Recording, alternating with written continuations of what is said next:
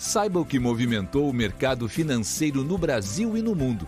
Você está ouvindo o Análise do Dia, um podcast original do Cicred. Olá, pessoal. Muito obrigada por estarem acompanhando mais um podcast do Cicred. Aqui quem fala é Leonora de Oliveira, da equipe de análise econômica. Esta quinta-feira, 17 de fevereiro de 2022, contou com a versão ao risco disseminada ao redor do globo diante de novos episódios de escalada da tensão entre Rússia e o Ocidente. Em um dia de agenda vazia de indicadores na Europa, os temores e incertezas sobre o potencial conflito entre Rússia e Ucrânia ganharam espaço, gerando maior aversão ao risco dos investidores e queda generalizada das bolsas no continente. Nessa quinta-feira, aliados da OTAN acusaram a Rússia de disseminar desinformações sobre a retirada de suas tropas na fronteira com a Ucrânia. No início da semana, houve uma sinalização de amenização da tensão após a Rússia afirmar que parte de suas forças estavam retornando para suas bases permanentes. Mas, segundo alegam os aliados da OTAN, na verdade, a Rússia teria enviado mais 7 mil soldados para a fronteira com a Ucrânia. Com isso, os Estados Unidos voltaram a afirmar que um ataque russo pode acontecer a qualquer momento. Já a Rússia, por outro lado, ao mesmo tempo em que afirmou que irá responder hoje aos Estados Unidos sobre as garantias de segurança, expulsou o vice-embaixador norte-americano de Moscou. Além disso, segundo apontou o jornal Wall Street Journal, em encontro das Nações Unidas hoje, a Rússia deve acusar a Ucrânia de cometer genocídio contra a população que fala russo no território ucraniano. Com esse temor e a abertura também negativa das bolsas nos Estados Unidos, os índices europeus ampliaram a queda. O estoque 600 caiu 0,69%, enquanto o FTSE 100 em Londres recuou 0,87%. Já o DAX em Frankfurt registrou queda de 0,67% nesta quinta-feira, ao passo que o CAC 40 em Paris cedeu 0,26%.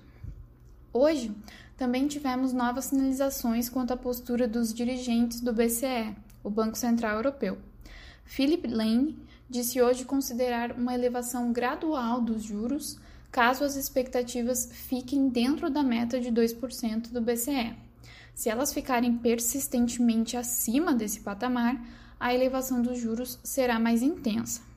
Já o dirigente Pablo Hernandes defende que qualquer elevação prematura dos juros prejudicaria mais do que proporcionalmente a economia, de forma que ele espera que a elevação, quando ocorrer, seja de forma gradual. Nos Estados Unidos, o recrudescimento da tensão e a guerra de narrativas com a Rússia também pesava bastante sobre os ativos. Esse ambiente de aversão ao risco, por sua vez, foi amplificado por indicadores mais fracos no país.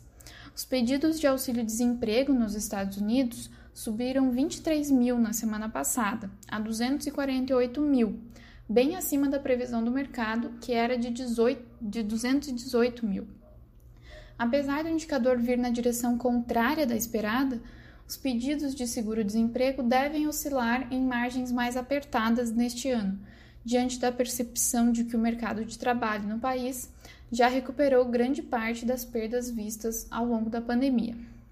Ainda no radar, a ata do Fed ontem indicou, conforme o mercado esperava, de que há consenso para elevação dos juros em março, porém num ritmo ainda aquém do defendido pelo dirigente James Bullard, que voltou a defender um aumento de 100 pontos base na taxa básica de juros até o final de junho. Durante um evento que contou com a participação de Bullard, ele também disse que gostaria de reduzir o balanço do Fed, o Banco Central do país, assim que for possível, em mais uma sinalização dura de redução mais rápida dos estímulos. Neste contexto de aversão ao risco e elevação de juros, o dólar se valorizava, com o índice DXY que mede a variação da divisa ante uma cesta de seis moedas rivais fortes, subiu zero, estava subindo 0,1%. Já a curva de juros nos Estados Unidos caía, com o retorno da T-Note a 1,97%, um recuo de 7 pontos base. Enquanto isso, no momento de fechamento desse podcast, o Nasdaq recuava 2,34%, enquanto o SP 500 e o Dow Jones cediam 2,1% e 1,84%, respectivamente. Aqui no Brasil, após abrir praticamente de lado, o Ibovespa também operava com forte queda no momento de fechamento desse podcast, se distanciando dos 115 mil pontos reconquistados ontem. O desempenho também respondia ao temor de um conflito envolvendo Rússia e Ocidente.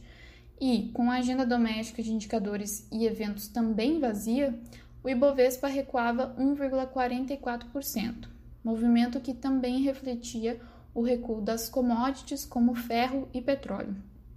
Os papéis de siderúrgicas e mineradoras recuavam diante da queda de mais de 6% do minério de ferro no porto chinês de Qingdao, em, em, que está em retração pelo quarto pregão consecutivo, em meio a medidas da China para conter especula especulações nos preços. Os papéis da, das petroleiras, que se beneficiaram recentemente na esteira da crise geopolítica entre Rússia e Ocidente, e também diante do potencial impacto negativo na oferta da commodity, recuavam com a queda no preço do barril nesta quinta-feira, por conta dos avanços nas negociações pela retomada do acordo nuclear entre Irã e Estados Unidos, que ajudaram a acalmar os preços de petróleo hoje. Se concretizado a retomada do acordo, isso poderia significar cerca de 1,3 milhão de barris por dia entrando neste mercado, que atualmente se encontra com uma oferta bem limitada. O aumento das tensões geopolíticas também foi sentido no câmbio e na curva de juros, um movimento em linha com a procura de ativos menos arriscados, o dólar fechou em alta de 0,76%, cotado a R$ 5,17.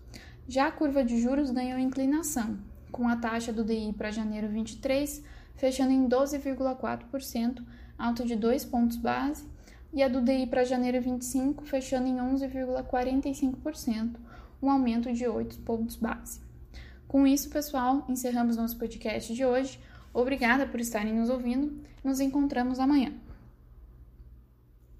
Você ouviu o Análise do Dia, um podcast original do Cicred. Até a próxima!